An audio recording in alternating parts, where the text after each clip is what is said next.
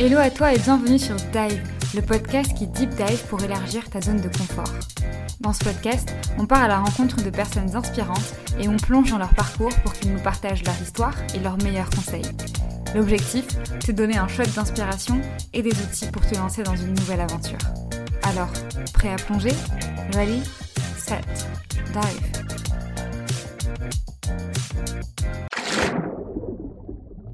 Et une façon que je- avec laquelle j'aimerais me décrire, euh, qui correspond aussi un peu à mon parcours, c'est, tu vois, dans les, les- les cours que j'ai créés à Berkeley, il y en a un qui s'appelle Mm. Equitable Design, où le principe c'est de, de comprendre comment les produits, les services qu'on consomme au quotidien ne sont pas conçus de façon équitable, diverse et, euh, et inclusive.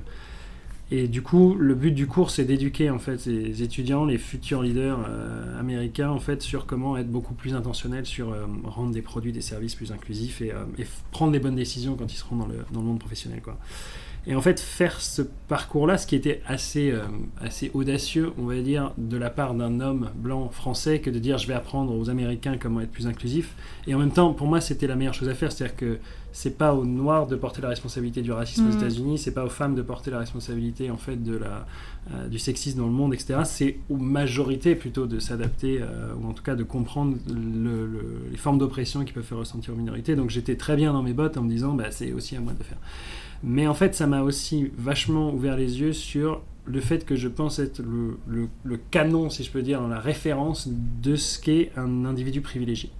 Et en fait, je pense que j'ai à peu près tous les privilèges euh, possibles et imaginables, euh, dont je, je- je m'estime très chanceux. Je, ne vais pas m'excuser pour ça, mais en tout cas, je- je- j'essaie d'en prendre le plus conscience possible. Euh, donc ça se voit pas forcément derrière le micro, mais donc je suis un, homme blanc, euh, j'ai euh, j'ai une trentaine d'années, donc déjà d'un point de vue démographique, plutôt, plutôt privilégié. Ensuite, j'ai la chance d'être en, parfaite santé physique et mentale, ce qui est aussi quelque chose.